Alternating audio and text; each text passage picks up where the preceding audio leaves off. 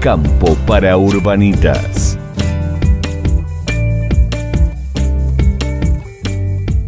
Estamos volviendo a un nuevo bloque de Campo para Urbanitas. Ya lo tenemos en el estudio a Juanjo Giordani, como habíamos anticipado. Juanjo Giordani es, bueno, ahora, se va a presentar él, pero les cuento quién es. Eh, es productor agropecuario del partido de Chacabuco, integrante de la mesa ovina y además es tesorero de Sociedad Rural Chacabuco. Eh, y hasta hace poquitos años vivió en, o sea, él es natural de Los Hornos, eh, partido de La Plata, y era comerciante en, Los Hornos, ahí en La Plata. Y hoy es productor agropecuario del partido de Chacabuco. La verdad es que es una historia increíble y una historia que, me encanta, ¿no? De las historias que nos gustan a nosotros, que nos, que nos gustan en campo para urbanitas, porque son historias de vida, historias de cambios, historias de asimilar cambios. Y así que bueno, hoy lo tenemos a Juanjo acá para, charlar de esto y, consultarle y preguntarle otras cosas que está haciendo y todo el conocimiento que ha adquirido en este corto tiempo. Buen día Juanjo, ¿cómo estás? Buen día, ¿cómo andan? muy bien, muy bien, muy contento, muy contentos de, tenerte acá en el estudio y que estés acá con nosotros. Bueno, gracias por la invitación. En primer lugar, eh, felicitarlos por, por este espacio, por este programa que han creado, que realmente eh, cada vez tiene más audiencia. Eh, y felicitarte, José, por llevar esta impronta adelante. Muchas gracias. Y por otro lado, también a la Sociedad Rural de Chacabuco que, respalda el programa y, lo apadrina eh, desde sus inicios. Así que Sí, sí, de hecho, bueno, y mucha suerte a futuro también. De hecho, esa es la apuesta, ¿no? O sea, comunicar el, campo a la ciudad en clave urbana, y, eso es lo que hace Campo para Urbanitas. Y, bueno, acá estamos. Queremos, queremos escuchar tu historia, Juanjo. Contanos cómo, cómo es esto. Nos contabas recién que en una época tenías el pelo largo, por ejemplo. que eras hippie. Todo eso, a ver, todo eso venía a raíz de la, de la música que estábamos escuchando. Eh, Back to the Bones, muy, muy, bueno, muy buenos los temas y surgió el tema de la, de la adolescencia y, y cómo, cómo eran las modas en ese entonces.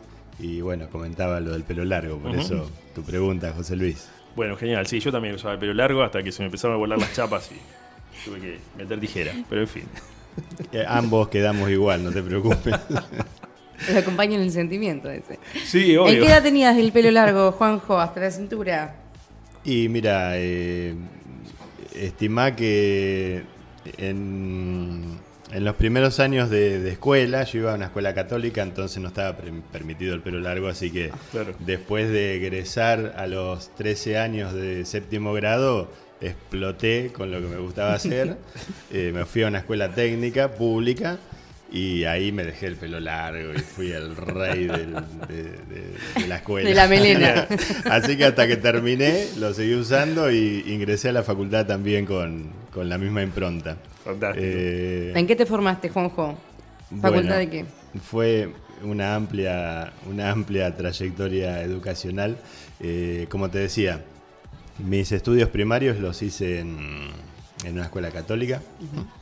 Después, eh, una vez egresado, entré a, una escuela técnica, ahí me recibí técnico en electrónica. Y asociado a eso, bueno, venía el tema de, de, la electrónica, ¿no? Así que hice los tres primeros años en la Universidad Nacional de La Plata, en, la Facultad de Ingeniería, completé el ciclo básico y me di cuenta que, mm, mi exigencia eh, con el trabajo no, podía cubrir eh, toda la demanda full time que te, que te demandaba la, universidad. Claro.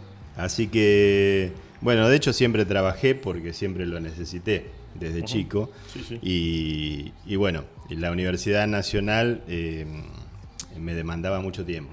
Así que eh, hice todos los papeles, me pasé a la Universidad Tecnológica, que daba la oportunidad a la gente de trabajo a estudiar también. Eh, de hecho, estudié de noche. y bueno, me pasé a la Universidad Tecnológica a la parte de Ingeniería en Sistemas. Bueno, esa, era una vieja crítica, es una vieja crítica que tiene la Universidad Nacional de La Plata, por ejemplo, y otras universidades eh, nacionales, que la persona que trabaja no tiene la posibilidad de, hacer eh, la cursada, porque las cursadas son obligatorias en la mayoría de los casos y, no te dan los horarios. De lo que, y hoy en día mucha gente, muchos jóvenes apoyan a sus padres con lo que es el costo de, alquileres, de libros y demás. Con el trabajo ayudan a sus padres y es medio complicado. Sí, y en ese sentido la tecnológica, la Universidad Tecnológica Nacional que, contaba recién Juanjo, eh, bueno, se adecuó porque nació como una universidad obrera la, tecnológica, que realmente un, un, concepto muy, muy interesante, porque da la posibilidad precisamente a las personas que están trabajando de poder formarse y cursar, está bien, es un, esfuerzo extra, obviamente, ¿no? Pero eh, de poder estudiar a la noche, por ejemplo. Sí, Creo que se entraba después de las 18 horas. Sí, dio una. Sí, después de las 6 de la tarde se abría hasta. Bueno, nos hemos ido 24 a las 24 horas de la universidad cursando. Pero bueno, te daba un espacio eh, muy interesante de de, poder estudiar y, poder desarrollar todas tus demás actividades durante el día, ¿no? Eh, pero ya que viene el tema educativo y, viene eh, el resto de la, charla un poco orientada a eso, eh, cabe destacar que en séptimo grado me hicieron un test de, orientación vocacional y acá la importancia de estar bien orientado justamente por parte de la, de la escuela, ¿no? para los alumnos. Ese test de orientación vocacional me dio que tenía que estudiar una carrera afín al campo. Claro. Eh, una carrera que tenga, sobre todo, valores rurales. Y bueno, yo era muy chico, se imaginan que con 12 años Hmm. por ahí... no le diste ni bola a eso. Ni idea de lo que uno no quiere. Le, no le di mucha importancia, pero al día de hoy hubiera sido buenísimo que que lo hubiera alcanzado a, a, tomar en cuenta. A masticar a tiempo, como quien dice. Qué, increíble ese test, como de, que, bueno, Tipo la bola de cristal, ¿viste? Como no, no, pero a los 12 años le hacen ese test. claro. Y, y hoy, después de 20 años. Un, poco más, pero. Muchos años. De, algunos años, vamos a decirlo así.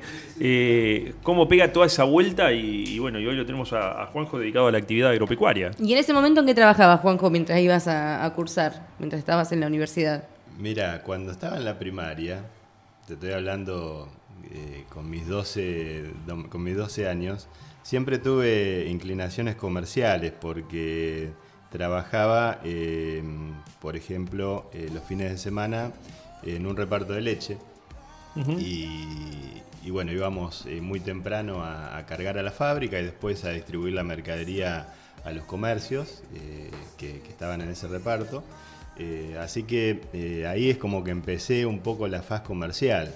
Luego también eh, trabajé en, La Plata, existen ferias, sí, eh, ferias de, del rubro eh, de, productos de frutas y verduras y carnes también, en distintos puntos de la ciudad donde la gente va a hacer sus compras. Y bueno, ahí teníamos también una, una casilla rodante de un reparto de quesos. Y bueno, los eh, determinados días de la semana y los fines de semana también trabajamos en eso. Ahí aprendí a, a, trabajar con, eh, con los pesos, no solamente económicos, sino también los pesos, pesos y medidas. y medidas de las mercaderías. Así que desde edad muy temprana comencé el trabajo porque realmente lo necesitaba. Yo soy de una familia muy humilde que si bien nunca me faltó nada, era una manera de aportar algo eh, en mi casa o para uno mismo. Sí, sí. Eh, y luego, ya una vez eh, que ingresé a la, a la, escuela técnica, empecé a trabajar también con changas de, electricista o, después en la medida que me fui formando en la parte de electrónica también, eh, trabajamos con, con, la parte de electrónica. Así que un poco ya ahí el tema tecnológico me empezó a, me empezó a gustar también. Y lo seguí, eh, lo, mantuve hasta que ingresé a la universidad, donde ya empezamos a trabajar con el desarrollo de algunos sistemas. Eh, bueno, siempre trabajando con algo, con algo, con algo afín a, lo que venía estudiando, ¿no? Eh, es un poco eh, la respuesta. Y el, desarrollo, y esto, y esto que, después hiciste, que, era, eh, que, digamos, vos como comerciante, integrante de cámaras en La Plata, ahí en los hornos, con, mucha actividad en, las organizaciones civiles sin fines de lucro. esa, esa, esa, faceta también me parece súper interesante. Siempre, siempre vino el interés por las instituciones. Yo soy un, enamorado de las instituciones. O sea, me, gusta mm, eh, no solo involucrarme, sino acercarme a aquellas instituciones donde eh, yo estoy en determinado lugar de que me desarrollo por mi trabajo eh, o porque resido en ese lugar y me lleva a acercarme a las instituciones. En ellas encuentro muchísimas necesidades. De hecho, una, una de las partes que más me interesa es eh, el rol que cubre las instituciones en los baches que deja el Estado. Entonces, eh, me interesa muchísimo trabajar en eso. ¿sí? Eh, desde recorrí muchísimas instituciones a lo largo de mi vida, por eso me formé en ellas, desde instituciones deportivas hasta instituciones comerciales y consejos que las involucraba y, realmente eh, hice un camino institucional muy, muy interesante. Eh, ¿Y qué, formativas son las instituciones? Porque eh, en definitiva hay, hay, hay, todo un conocimiento y un crecimiento personal impresionante desde el punto de vista de habilidades personales y de interacción con otras personas con las que se comparte intereses o se comparte inquietudes y las instituciones dan todo eso. Eh, además de la interacción con, lo público y lo privado. vas tomando conocimiento de la gente que conforman esa institución. Sí, no solamente eso, sino todo el... porque ahí en las instituciones continuamente se, viven negociaciones con, los pares y al mismo tiempo, después de la institución hacia afuera, se viven negociaciones con, como te decía, con el sector público, con el sector privado y continuamente se da toda una dinámica eh, que realmente es muy formativa para fortalecer la democracia y, mejorar todo, todo este tejido social. Sí, exactamente, un tejido social eh, muy dañado, muy bastardeado, que, justamente las instituciones pasan, pasan a cubrir eh, ese rol de intermediario entre el ciudadano común con ciertas carencias y el reclamo hacia el Estado de turno que, tiene que dar eh, una respuesta eh, o por lo menos eh, responder a, esa demanda, a esas necesidades. pero bueno, hay instituciones de todo tipo que, he trabajado, no solo deportivas, sino también culturales y de servicios. de hecho, he trabajado mucho tiempo en el Club de Leones, soy León y mm, es una institución netamente abocada al servicio. Eh, al servicio, desde comprar eh, o adquirir un par de anteojos para un nene que tiene dificultades visuales, hasta crear, no sé, una, una sala de, de, pronta atención eh, o colaborar, con, las escuelas en ciertas necesidades. y bueno, también he colaborado con instituciones ligadas al comercio, ¿no? Eh, de hecho, fue eh, una de las últimas donde estuve trabajando. Que, ¿Qué era Cámara de Comercio? Sí, es la Cámara de Comercio de una de las localidades más importantes de la ciudad de La Plata, que es eh, la Asociación Comercial Los Hornos, que tiene asociados más de mil comercios y, Impresionante. y justamente luego de mi largo recorrido comercial, eh, terminé siendo presidente de la misma, así que me, hizo conocer eh, un montón de, ámbitos ligados a la, faz comercial. ¿Y vos tenías comercio en La Plata? Yo tenía comercio, eh, más de 25 años de comercio, toda una vida comercial desde la hora que el comerciante levanta la persiana, que es eh, realmente todo un sacrificio, eh, no solamente por lo físico, ¿no? sino por lo mental y por el bolsillo. El sacrificio que hace el comerciante realmente es muy, muy importante. Eh, y bueno, justamente viene eh, ligado a lo que estaban hablando de, los costos. Costos de transacción. Eh, de transacción y, que lo sufrimos todos. Claro. los comerciantes también lo sufren. Sí, sí. Y en toda época. y no desde ahora. O sea, esto trasciende a los gobiernos. Si bien se resuelven con decisiones políticas, esto es de larga data, ¿sí? no es de ahora. Eh, pero bueno, ninguno eh, se arremangó para poder resolverlo. También la realidad es esa, ¿no? Sí, sí. Sí, es, una realidad. Y esto que decía Juanjo eh, de los costos transaccionales en, el comercio es impresionante porque esto, esto que decías vos de abrir la persiana, no solamente en el día a día de abrir la persiana, sino abrir la persiana la primera vez. Es decir, todos los trámites que tenés que hacer para abrir una persiana de un comercio es tremendo. Y ahí hay un montón de costos de transacción también. Sí. Vos imaginate que en Argentina necesitas primero habilitarte para después abrir un Y negocio. ahí está el mayor costo, porque vos arrancás poniendo, digamos, para tener todo en regla y poder abrir y después no sabés cómo te va a ir y si lo vas a volver a exactamente. absorber. Y, y además vos fijate que eh, eh, antes de abrir un negocio, que, que te empieza a generar ese negocio y que vos puedas cubrir, digamos, los costos que puede tener una habilitación o algo de eso, ya eh, tenés que hacerlo de, de movida. Y bueno, son cosas que evidentemente eh, va a haber que revisar porque son todos costos de transacción.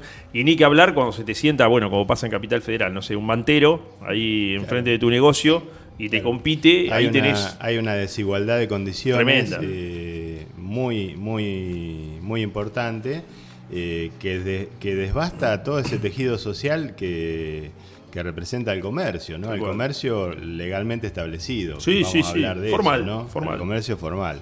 Eh, y bueno, eh, justamente atrás de un comerciante hay una familia que Claro. también sus hijos van a hacer uso de las instituciones culturales y deportivas y todo ese tejido se daña justamente Sí. por este desequilibrio eh, que lleva a, la devastación del comercio, ¿no? Sí, y aparte el, daño al tejido social, que me parece fundamental hacer foco en eso, porque vos imaginate el mantero, ¿no? El que, recién poníamos el ejemplo del mantero, que a veces se lo, se, lo trata con cierto desprecio al mantero, precisamente por, por esta competencia ileal que se genera con el, con el comerciante. Pero sin embargo, no, no nos olvidemos que el mantero también está haciendo ese laburo para sostener a su familia. Entonces, en realidad, el problema va- eh, es más de, de- de trasfondo, más que ese, eso que vemos ahí Seguro. prima facie. Además, uno no va en desmedro de, de privarle la posibilidad laboral a nadie. Tal cual. Lo que pasa que eh, el, el Estado debe regular esas cuestiones y debe reubicar eh, con posibilidades laborales genuinas a, a todas esas personas. Y que después tengamos todos las mismas condiciones laborales, Claro. ¿no? Sí, sí. Mientras no exista eso, lamentablemente vamos en un camino de deterioro eh, social y comercial Sí, eh, muy grande. Eh, Y además el conflicto genera eso, porque en definitiva termina generando conflicto entre las personas y, y- y eso genera rupturas del tejido social, que es lo peor que nos puede pasar. Porque perder cohesión social en una sociedad, bueno, a- alimenta la desconfianza, alimenta te, te las pongo, broncas. te pongo un ejemplo real. En la ciudad de La Plata, el desembarco de los senegaleses. Claro, claro. Eh, ¿Se imaginan ustedes que de la noche a la mañana empezaron a, a- a ver puestos eh, ambulantes en las veredas, vendiendo sí. anteojos, billutería y, y ropa y de todo lo que se puedan imaginar? ¿Cómo le pudo haber caído eso al comerciante que todos los días tenía que levantar la persiana, además de pagar sus impuestos, y que el mismo cliente de él le esté comprando en la puerta de él a, Claro. a un senegalés? Sí, sí. La culpa obviamente no la tenía el senegalés. No, claro que no. Eh, vinieron los, eh, los inspectores a levantarle sus puestos ambulantes, se arma la bataola con el vecino que lo quiere defender al, al pobre senegalés que se estaba eh, ganando el mango. claro. Entonces, eh, ven eh, toda la- todas las aristas que se empiezan a, a desdibujar y, y el Estado Sí, sí. sigue, sigue ausente. Sí, sí. Sí, y no, y no hay una, una previsión para esas situaciones tampoco eh, que, tenga que ver con, con cuidar estas cosas, que son muy importantes. O sea, la ruptura del tejido social no es fácil de componer. Lleva muchos años, mucho tiempo, y este tipo de cosas llevan a esas situaciones. Y tiene que ver con desequilibrios propios que en muchos casos plantea el propio Estado. Que, que en definitiva el Estado tendría que ser el que, eh, de alguna manera, eh, genere este paraguas, si se quiere, donde la igualdad ante la ley es para todos la misma. Exacto. Bueno, y todo eh, viene ligado con el tema eje que propusieron, Sí. que está muy interesante, del costo. Eh, y este costo, eh, eh, yo, Costo fui un, transacción. yo fui un poco víctima de eso Sí. porque realmente me costó muchísimo poder mantenerme en el tiempo comercialmente hablando. Tuve mis vaivenes como todo comercio, eh, pero siempre uno pensando en, eh, en estar un poco mejor, no solamente en lo económico, sino también en calidad de vida. Eh, de hecho, bueno, yo visito por suerte a la localidad de Chacabuco hace muchísimos años. No vine acá por casualidad, sino que vine por amor, porque conocí a, a mi señora. en Claro. la ciudad de La Plata, entonces eso me acerca a la localidad eh, y a conocer eh, un lugar maravilloso, eh, ligado a la, a la ruralidad, porque la familia de, de mi señora siempre trabajó en, en el campo. Y bueno, mi suegro, que fue uno de los de los pioneros de la, de la familia, me inculcó un montón de cuestiones que tiene que ver con el campo, que me enamoró de ello, ¿no? Así que Ahí fue tu primera relación con el tema. ahí fue cuando eh, me acerco un, un poco aún más a la, a la parte rural, Bueno. ¿no? Eh, y bueno, eh, siempre pensando, como les decía, en estar un poquito mejor, mejorar la calidad de vida, no correr tantos riesgos. Se imaginan que un comerciante corre muchísimos riesgos, no solo económicos, sino también eh, riesgos de, de lo que respecta a la seguridad Claro. en, en aquellos barrios eh, de la ciudad de La Plata eh, tuvimos hechos de seguridad muy importantes que a uno lo hacen reflexionar, ¿no? Claro. Al punto tal de decir, bueno, me quedo atrás del mostrador arriesgando mi vida. Claro. Porque ya la cabeza del comerciante no solo pensaba en cómo hacer un negocio en pos de mantenerse, sino también pensaba en cómo me tengo que defender si alguien me viene a robar. Claro. Miren, miren, Una- una miren lo que estamos hablando. Una ¿no? locura.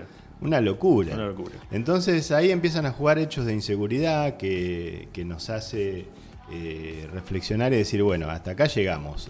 O, somos necios y nos quedamos, o buscamos otros, eh, Otros horizontes. otros horizontes, nuevos rumbos, nuevas oportunidades.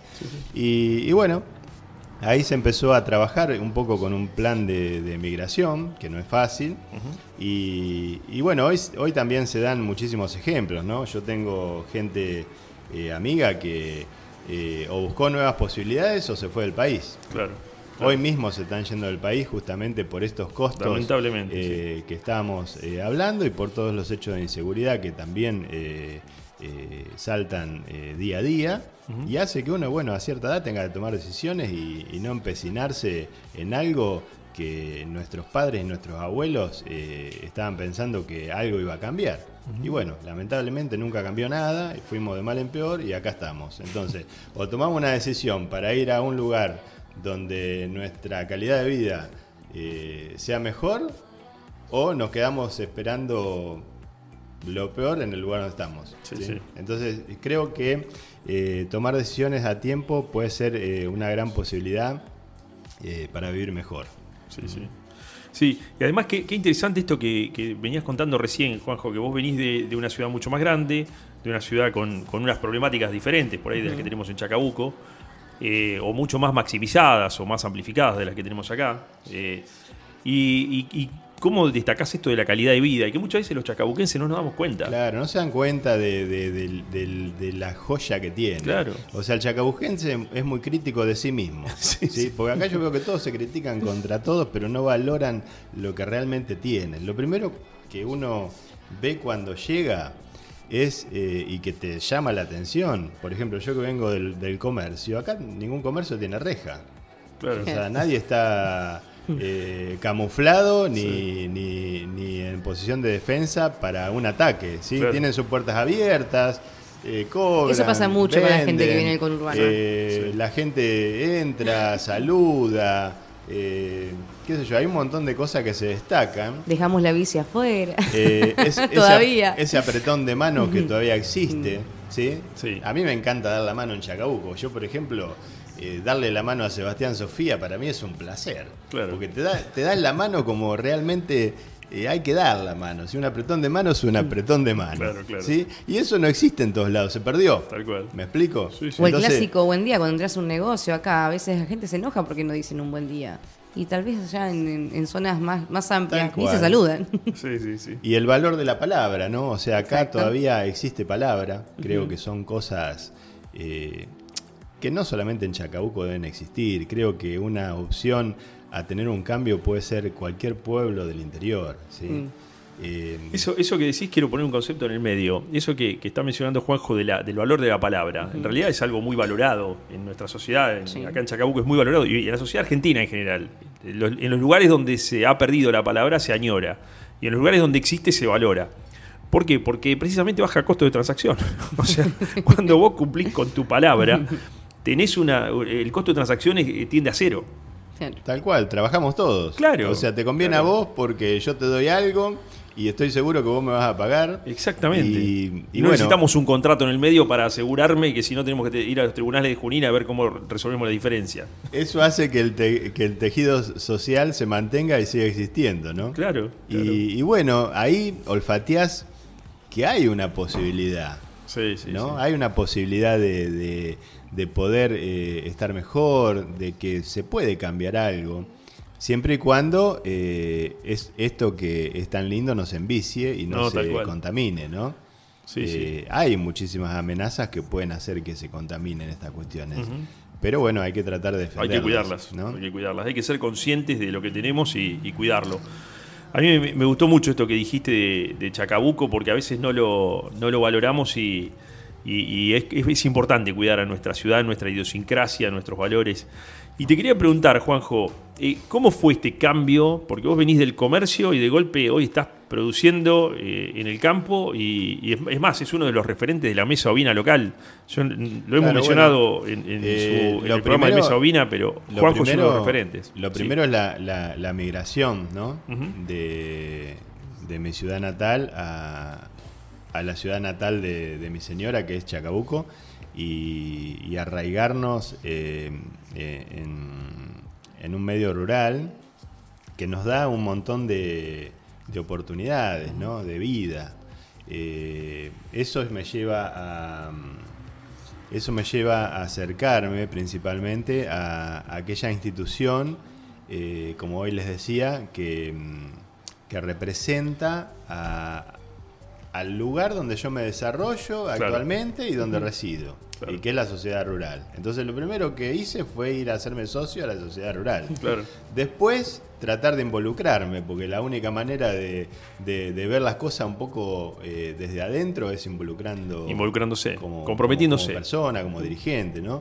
Y es ahí donde me, me encuentro con pers- personas maravillosas que me abrieron las puertas y, y- y me escucharon, y no, no solamente la- las necesidades, sino también eh, la impronta de, de poder aportar un granito de arena para que todo esto vaya adelante. Y bueno, eso fue un poco el acercamiento a la sociedad rural de Chacabuco. Sí, sí. Ahí me encuentro con, con personas eh, que, que me escucharon y que además eh, me enseñaron también un montón de conceptos, entre ellos eh, la parte de la ganadería ovina, Claro. que me sorprende y que me da eh, una, una oportunidad eh, más en, en esta vida. Y bueno, es un poco ahí donde tengo el, el primer acercamiento con, con, con esta, con esta nueva herramienta que es eh, la ganadería ovina. ¿no? Claro, claro. Por eso que eh, me involucro entonces con la sociedad rural y con la mesa ovina local. Claro. En la mesa ovina local eh, conozco también a, a dirigentes de excelencia, a personas que involucradas en el tema eh, que, que comparten eh, hoy en día Sí. conmigo todo este placer de, Sí, sí. de- de las ovejas. ¿no? Sí, sí, sí. Qué, qué- qué- qué espectacular esto, ¿no? O sea, a mí me encanta esta historia porque fíjense que Juanjo vino de La Plata y, y de golpe acá no, no conocía a demasiada gente, conocía a la familia de, de su mujer y, y- y no muchas más personas. Y, acercarse a una institución y encontrar receptividad para, y, y apertura para poder involucrarse. Y de hecho, como les decía antes, hoy Juanjo es el tesorero de Sociedad Rural de Chacabuco. ¿Y cuánto hace que estás en, en Chacabuco y en Sociedad Rural, Juan? Bueno, en Chacabuco hace cinco años que estoy. Cinco años, Y en sociedad rural eh, debe hacer tres años. tres años. Tres años. Eh, Muy donde poco. Desde mi primer acercamiento hasta, hasta ahora, y como les decía, eh, eh, mi impronta es de involucrarme eh, justamente en donde yo tengo la posibilidad de hacerlo, ¿no? O sea, Sí, si sí. vos vas a algún lugar y no te abren las puertas y no te escuchan, Obviamente. difícilmente puedas hacer, hacer algo, ¿no? Sí, sí. Realmente fui eh, escuchado y bienvenido y bueno, eh, al día de hoy eh, comparto con ustedes eh, la comisión directiva y, y con ganas de trabajar y de llevar adelante un montón de, de ideas y de nuevos proyectos, ¿no? Sí, sí. Más allá, más allá de lo gremial, que bueno, es eh, un poco lo que eh, la institución eh, lleva adelante, Sí. ¿sí? pero va un poco más allá de Vamos eso, allá, ¿no? sí. Vamos allá. Eh, hay un montón de, de cosas lindas para trabajar y que bueno, se están haciendo, por suerte con, con buena energía y, y hacia adelante, ¿no? Sí. Como dice nuestro presidente. Sí, sí, tal cual. Bueno, pero esto, eh, este es el espíritu que debiera primar en todas las instituciones, es decir, este espíritu de apertura, este espíritu receptivo. Eh, fíjense que en el caso de Juanjo, él venía a desarrollarse, en- o, o sea, venía con la intención de desarrollarse en Chacabuco. Y qué lindo que es poder llegar a una ciudad y, poder acercarte a una institución de referencia de lo que vos estás haciendo y, y- y que te ayuden a desarrollarte y que te den o sea, y que de, de- de golpe empieces a encontrar problemáticas en común y que empieces a poder desarrollar juntos herramientas que te ayuden a vos a desarrollarte. Eh, realmente eh, es, es una historia que, de vida que, que me gustaba contarla, Juanjo, porque, o, o me gustaba que la cuentes en realidad, porque son estos storytelling, como se suele decir, contar historias, contar historias de vida, eh, que son, para mí son inspiradoras. Aparte, ¿en qué poco tiempo cambió la vida de Juanjo? Porque hace cinco años recién que vino a Chacabuco que Claro. le dio como un giro tu vida, Juanjo, que Sí, te en empezaste a dedicar a otra cosa. eh, cinco años que resido, si bien hace muchos años que vengo y conozco, sí. pero cinco años que resido, ¿no? Eh, de hecho, eh, este acercamiento a la rural, a la sociedad rural, me, me permite el estudio de, de las ovejas y ver un montón de, de cuestiones interesantísimas. Y es por eso que hoy trabajo con ellas, ¿no? Más allá que, bueno, tuve la posibilidad de que, de que mi familia eh, me apoye y eh, la familia de mi señora me dé eh, los espacios y, y las posibilidades necesarias como para llevar adelante todo este, este emprendimiento, Sí, ¿no? sí. Eh, de hecho, bueno, trabajamos codo a codo con, con Paula en el campo todos los días, de lunes a lunes, atendiendo todo lo que respecta a, a este nuevo emprendimiento, ¿no? Sí, y Eh, quiero destacar que hoy Juanjo arrancó a las 5 de la mañana Sí. para atender a, a- a su ganadería ovina, a su ganado ovino, para venir a la radio y, y contarnos. Sí, de hecho yo estoy acá gracias a que mi señora hoy le, me está abriendo alguna que otra tranquera eh, para que entren o salgan las ovejas y también amamantando algún que otro corderito Claro. que quedó sin madre y hay que atenderlos también. ¿no? Entonces eh, es un trabajo mancomunado Sí. eh, y vean que también eh, se crean eh, oportunidades relacionadas a lo, a lo rural, ¿no? O sea que la ganadería ovina eh, da trabajo Claro, ¿sí? y va en crecimiento, o sea, Claro. eh, da un arraigo rural ¿sí? y nuevas oportunidades laborales. Sí, sí. Y creo que esto eh, tiene mucho futuro, que, que va a ir en, en- en constante crecimiento y es por eso que eh, invito a que los productores lo vean de esa manera, ¿sí? O sea, hay muchos productores que por ahí tienen sus majadas o sus ovejas y todavía no, no ven un poco eh, el negocio que, que se puede llegar a, a originar eh, a través de esta eh, ganadería, ¿no? Entonces, un poco lo que se está trabajando en la mesa ovina es justamente ordenar eh, todos estos conceptos. Y ahora hacen una reunión, Juanjo, ¿no? Tienen Sí. una reunión próxima por el tema de la... Sí, exactamente. Eh, eh, tenemos, mira, eh, distintos eh, lados de, de un dado. ¿sí? Eh, por un lado está la carne y por el otro lado está atender el bienestar animal, que es eh, la lana. la ¿sí? esquila. Y, y para eso está la esquila, ¿no? Entonces, un poco tu pregunta eh, es eh, dirigida a eso. ¿sí? Próximamente, el día jueves, va a haber una reunión de, de mesa ovina en el predio de la sociedad rural, donde se va a explicar un poco, como hace dos años lo venimos desarrollando, el tema de la esquila. ¿Sí? El tema de la esquila nuclea justamente a, a to- a- invita a todos los productores que, que tengan ovejas a, a poder organizarnos para llevar adelante un trabajo en conjunto. Vamos a explicar lo básico, ¿sí? Porque no todo el mundo sabe lo que es una esquila y a veces no todo el mundo eh, conoce esto que, que mencionó Juanjo recién del bienestar animal. Es decir, fíjense que la oveja tiene lana, ¿no? Tiene una, una gran cantidad de lana en, en todo su cuerpo. La esquila es precisamente sacarle esa lana cuando llega el verano. ¿Por qué? Porque imagínense, es como si nosotros tuviésemos un pullover muy grueso puesto encima y, y pasáramos todo el año con ese pullover. La realidad es que llega la primavera, llega los días más cálidos y, y todos nos quisiéramos sacar ese pullover muy abrigado que, que nos, nos haría tener un, muy- un- un malestar bastante grande durante un verano Sí, con temperaturas altas. en realidad yo eh, lo vengo viendo, eh, sí, eh, calcula que la lana igualmente es eh, la vestimenta del animal, ¿no? Mm. Y por ejemplo, Sí, yo en el claro. campo no puedo andar en cuero porque en verano con el sol me lastimaría. Claro. Totalmente. Y lo mismo le ocurriría, le ocurriría al, al lanar, ¿no? O sea, no es que le pesa, sino que también eh, hay ciertas cuestiones que tienen que ver con llegar bien a la época del servicio, que justamente la mejor época por ahí es entre febrero y marzo, abril. Entonces llegar bien preparado. Explicarle, a los urbanitas qué es el servicio. Claro, el servicio del animal es justamente donde eh, el- la oveja entra en celo Claro. y eh, tiene la posibilidad de recibir eh, el, el servicio por Claro. parte de- del carnero, que sería eh, el encargado de, eh, justamente con la, con la oveja, de eh, llegar Producir a, la a. Reproducirse. a procrear y a reproducirse. Entonces, eh, un poco a eso se hace referencia eh, al servicio. Entonces, justamente la esquila tiene que ver un poco con eso, ¿no? De llegar bien, en condiciones, a ese momento, ¿no? Eh, un poco más allá del abrigo que contaba José.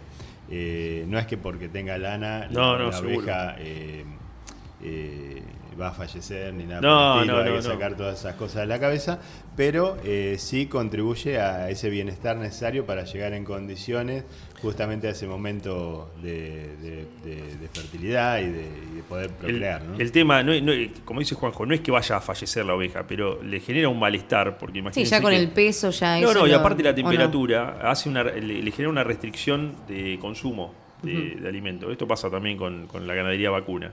Eh, son rumiantes, tanto las ovejas como, como los vacunos. Y, y bueno, cuando tienen demasiada, se llama restricción calórica precisamente, cuando hay demasiada temperatura a la que están sometidos los animales, hay una restricción de consumo y eso hace que la condición corporal del animal se, de- se, se degrade un poco. Y esto, esto es a, a lo que hace referencia Juanjo, para que lleguen en, en buen estado buen estado, corporal al servicio y al celo y a, y a la procreación. Entonces, justamente para redondear un poquito la idea de Esquila y de esta reunión que se va a originar en el predio de la Sociedad Rural el día jueves, eh, 20 horas, eh, invita a los productores de, de ganadería ovina a, a poder eh, acercarse Sí. y eh, escuchar un poco eh, esta nueva campaña eh, de Esquila, que ya venimos desarrollando con muchos eh, vaivenes, pero siempre para adelante y, y con éxito hace dos años. Eh, la esquila entonces consta de trabajar en conjunto con el resto de los productores para contratar una comparsa. Una comparsa es un grupo de esquiladores, ¿sí? de personas que vienen con, con un equipo adecuado, son máquinas como... ¿Vieron las de peluquería que, Sí. que se cortan el pelo? Sí, ¿sí? sí. Para hablar eh, con un ejemplo. eh, Sí, sí, claro, para que la gente entienda, sí, Eh, sí. Bueno, eh, vienen con, con esas máquinas que, que permiten hacer la, la esquila de manera prolija eh, y sustentable, ¿no? Eh, y bueno, se contrata eh, en un pool de, de- de comparsas, se elige la que mejor servicio nos da y mejor precio obtenemos. Y eh, de esa manera tenemos eh, la posibilidad de abaratar muchísimo los costos, ¿no? Los Sí. costos que tienen que ver eh, con este bienestar que, que estamos necesitando. Así que bueno, ya existen varias eh, ofertas de comparsas que la vamos a evaluar en esa reunión y vamos a elegir la más adecuada para todos. Claro. Eh, y también por otro lado viene de la mano el tema de qué hacemos con todo ese volumen de lana que tenemos, ¿no?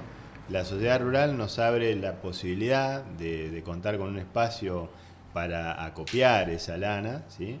Y eh, poder luego buscar eh, Sí, un la comercialización. La Sí. mejor manera de, de venderla. Sí, claro. y buscar eh, eh, la mejor opción de venderla. Claro. Justamente es un mercado eh, terrible el tema de la, de la lana porque está eh, bajo un monopolio que, que tira los valores pero Sí, al piso. al piso, sí. Entonces... eh, es- un, sí, es, es terrible eh, encontrar la mejor opción hoy en día. Entonces, bueno, se está por decidir si nos quedamos con la lana y la vendemos en el mejor momento, con el mejor precio, o qué hacemos en este momento que no tenemos un buen precio de, de la, Exactamente. de la lana. ¿no? Exactamente. Y por otro lado, bueno, entra en juego un poco también la parte de, eh, del valor agregado ¿no? que se le puede dar a, a esta materia prima que es la lana. ¿no? Me, me gustaría abrir un paréntesis ahí en esto que, que mencionó Juanjo recién.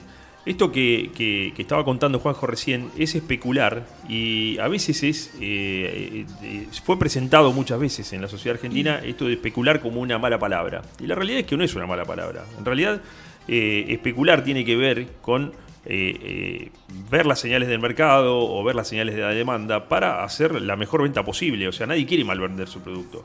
Y encima, en este caso, como mencionaba Juanjo, tenés un monopolio que en definitiva el que se va a beneficiar es ese monopolio. Y, y no es la idea. Precisamente esto de, de poder tener la posibilidad de, de acopiar la lana y, y venderla en el momento más adecuado, eh, bueno, hace que, que el- el- ese comercio sea más justo también.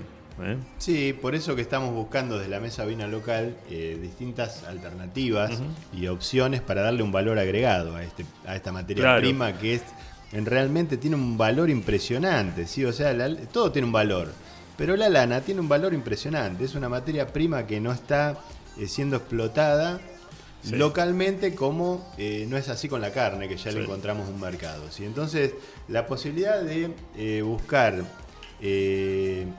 una herramienta para darle un valor agregado a, a esta materia prima es la que estamos trabajando de la mesa ovina, ovina local. Sí, sí. Eh, Guillermo Naola, que estuvo presente en, en- en- En el programa, sí, en programas anteriores, está trabajando justamente eh, en vincular al Estado eh, con eh, las escuelas de actividades culturales, ¿sí? donde se desarrollan tareas como enseñar a hilar, ¿sí?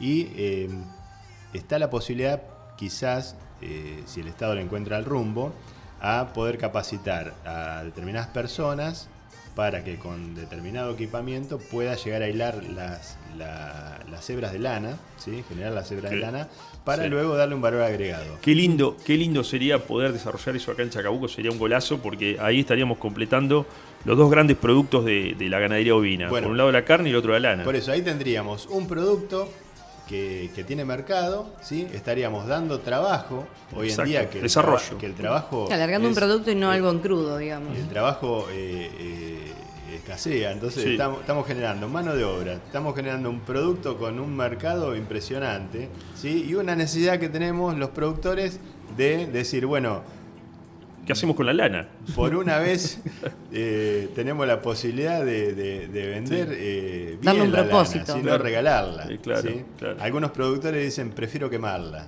¿sí? Claro. antes de, de regalarla a valores irrisorios. ¿no? Esto que vos decís, Juanjo, es, es una expresión totalmente común, en que entre los productores eh, está esta, esta, esta exclamación, prefiero quemarla antes que venderla Claro. la lana. Fíjense a qué punto llegamos y, y podríamos estar generando toda una industria local eh, con emprendedores y, y generando puestos de trabajo. Eh, así que, bueno, de paso pasamos el mensaje. La, la Escuela de Actividades Culturales está trabajando en, en hilandería, este tipo de cosas, y, y- y sería súper interesante porque Sí, que, recordemos que, sume, cada que se vez... sume gente que tenga conocimiento tal vez y no tenga la No solo idea de que están conocimiento, haciendo Sol. esto. Recordemos que cada vez que queramos agregar valor necesitamos conocimiento. Hay gente que lo tiene y otra gente que lo puede desarrollar. Y esto es lo que, lo que es Sí, interesante seguro. poner de y, manifiesto. y bueno, por otro lado, eh, creo que bueno, lo de la lana está contestado, Sol, en base a tu pregunta. Y para finalizar, eh, porque bueno, acá tenemos al amigo Seferino Brandone, que, que bueno, eh, fue uno de los culpables que también yo esté en la parte de la, la sociedad rural, sí, de la sociedad rural, sí. Y está el tema de la carne, ¿no? Yo decía que la carne ya ganó un mercado. Sí. Ya está bueno, establecido. Sí. eh, también por trabajo de la mesa vina local, que ustedes sabrán que trabaja eh, bajo el manto de la sociedad rural de Sí, Chacabuco. sí. Eh, en diciembre del 2020 creamos una imagen de marca que se llama Carne Ovina Chacabuco. Sí. Esa imagen de marca nos da la posibilidad de, mediante un acuerdo con un frigorífico local, tener la posibilidad de esta carne alternativa presentarla en el mostrador. O sea, le dimos la posibilidad al productor de poder comercializar eh, la carne ovina como producto y hoy en día está eh, con una gran demanda sostenida a lo largo de todos estos meses, ¿sí?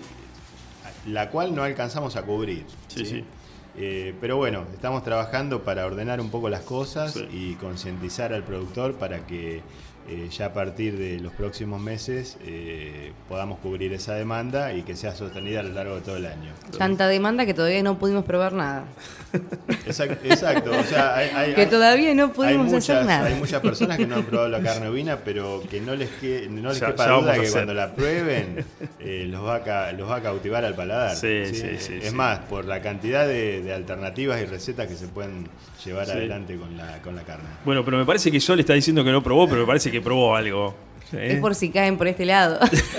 ya que Juanjo está en la mesa vina, capaz que se Sí, encarga de decir, bueno, yo te hago probar, tomá, pasá. De hecho, hace menos de una semana la vi degustando un rico cordero al asador eh, en el predio de la sociedad rural y creo que No sé, a mí me dieron empanadas nada más. no, un espectáculo, un espectáculo. Estaba, la verdad, riquísimo. No, no. Yo no sé qué hace la gente que no está probando la, la carne. La verdad, no, no. Tiene- Sí. no, es, no es para desmerecer la carne de vacuna, pero bueno. No, es, es increíble Sí, el sabor.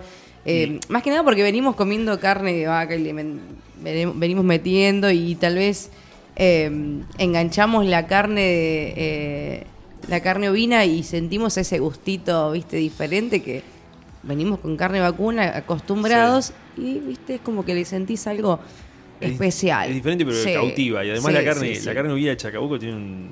Va, la de la pampa húmeda, realmente es una carne eh, espectacular. Cefe, mira, está tengo Ceferino Ceferino buen día, acaba le de- decimos a. Ceferino que, que va, va a agregar un comentario. Buen día. eh, Ya me a dio todos, miedo. a la audiencia. No, lo que quería agregar, eh, que lo aprendimos en una charla eh, con una chica que se llama, no, bueno, no me acuerdo de qué es, eh, investiga todo lo que es rumiante. Sí, Una vez a Guillermo Nala le habían pedido de, del Garrahan sí. eh, carne ovina, porque la carne ovina, si, si bien la carne vacuna es la más sana, eh, eh, o sea, la pastoril es sana Sí. y es buena, Sí. pero la carne ovina, generalmente el cordero nace y, y se, y se faena a los dos meses, dos meses y medio, no tiene una vacuna, no tiene nada, y generalmente es pastoril. Claro. Pero aparte de eso, su composición química tiene más, eh, creo que se llama aminoácidos, o tiene más CLAP, que, que eso es anticancerígeno.